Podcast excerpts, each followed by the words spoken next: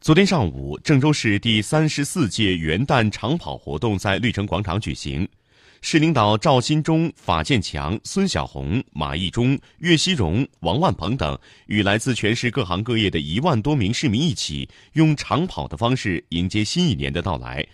五、四、三、二、一。上午九点整，随着发令枪声的响起。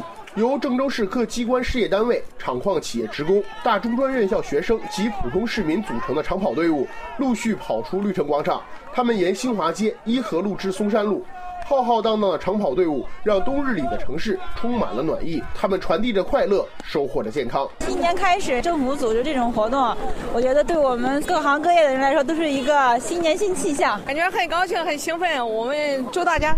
新年开门红。据了解，元旦长跑活动是我市历时最为悠久的体育活动，至今已成功举办了三十四届。每个新年的第一天，来自全市各行各业的人们都会参与其中，来展现郑州市民的新年新风貌，带动职工的积极性啊！新的一年更好的工作，新的一年新气象、新征程，我们郑州加油！